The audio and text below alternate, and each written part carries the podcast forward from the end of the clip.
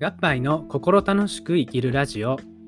皆様こんにちは。今日もガッパイの心楽しく生きるラジオが始まりました。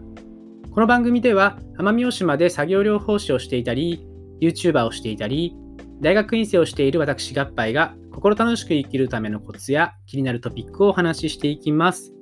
というわけで、えっ、ー、とですね、また更新が空いてしまいました。もう聞き飽きたよってこともあると思うんですが、まあ皆さんね、もう長い目で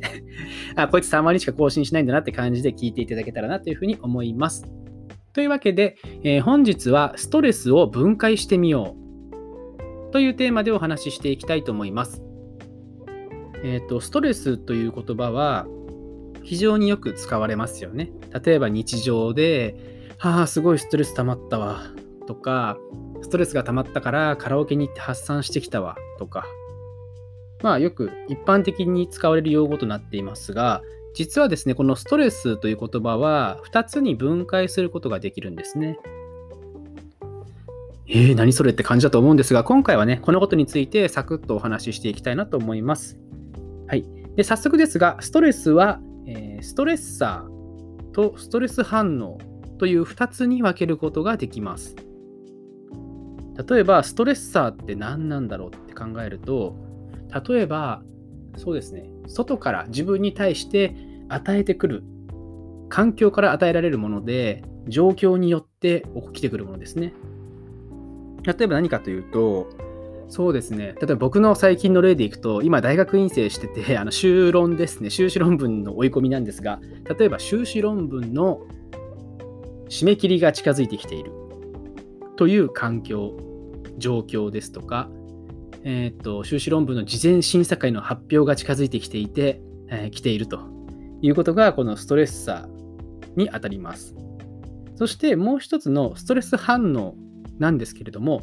このストレス反応というのは、ストレッサーに対して自分の気持ちの中で反応してしまっていることを言い表します。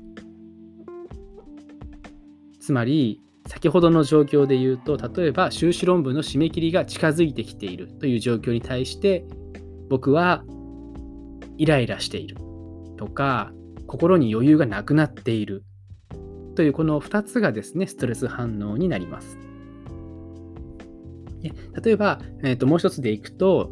修士論文事前審査会の発表が近づいてきているという状況に対してドキドキして緊張しているがストレス反応になります。まあ、つまりですね、このストレッサーとストレス反応っていうのが分かれていて、ストレス反応にまでつながってくるものを僕たちはストレスというふうに呼んでいるわけですね。イライラするとか、焦ってる、緊張するとかね。そういったものがストレス反応というふうに呼ぶわけですね。で、えー、とこのストレス反応とかストレッサーがとても面白いなっていうふうに思うのは、例えば同じストレッサーですね、ストレスの状況ですね、があったとしても、実はその人のストレス反応は人によって変わってくるということが挙げられます。はい。例えば、これも僕の例を用いていきましょう。僕は先日の大学院の発表で、まあ結構ちょっと 不甲斐ない思いをしました。はい。なので、つまり、例えば、大学院の、まあ、大学院じゃなくていいな、プレゼンで、えーと、多くの指摘を受けてしまったというストレッサーに対して、例えば、えーと、僕ですね、僕の場合だったら、ああ、もう俺なんて、やっぱり研究なんて向いてなかったんかな。全く能力がないダメなやつだ。と思ったとします。で、同じようなストレッサーですね。プレゼンでいっぱい指摘を受けたという指摘を受けて、例えば、のび太くんだったら、あの某ね、某あの4次元ポケットを持っているお友達ののび太くんであったら、おそらくこれは指摘する先生がどうかしてるんだとか、教えてくれた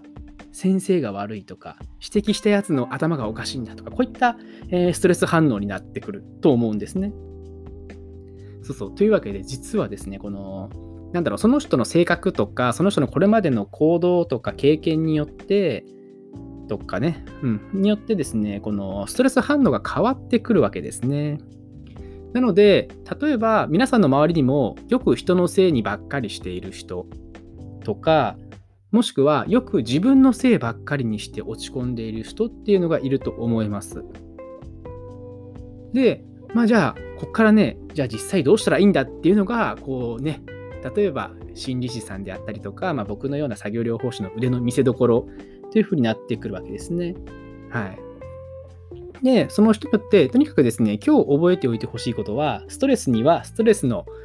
状況、つまりストレッサーというものがあって、それに対して僕たちが反応していることがストレス反応っていうのがあって、2つあるんだよってことを、えー、分かっていただいて、さらに人によってストレス反応は変わるんだよっていうことを、えー、覚えておいていただけたらなというふうに思います。はい。でそこからどうすべきかっていうことについては、これからまたね、ラジオで解説していきたいなというふうに思っております。というわけでですね、えー、このラジオでは心楽しく生きるためのコツや気になるトピックをお話ししております。こんなこと話してほしいななどのご意見ですとかありましたらぜひコメント欄やレター機能でお寄せください。いいねとかね、押していただけるととても僕のモチベーションが上がるので、更新頻度が上がるかもしれません。まあ、お前がまず更新頻度上げろやってことなんですけどね。はい。というわけでですね、えー、っと、今日のお耳の音も奄美大島の合杯でした。次回はですね、ストレス反応をもまだ分けられるんだよっていうお話をしていきたいなと思っております。それではまた明日。バイバイ。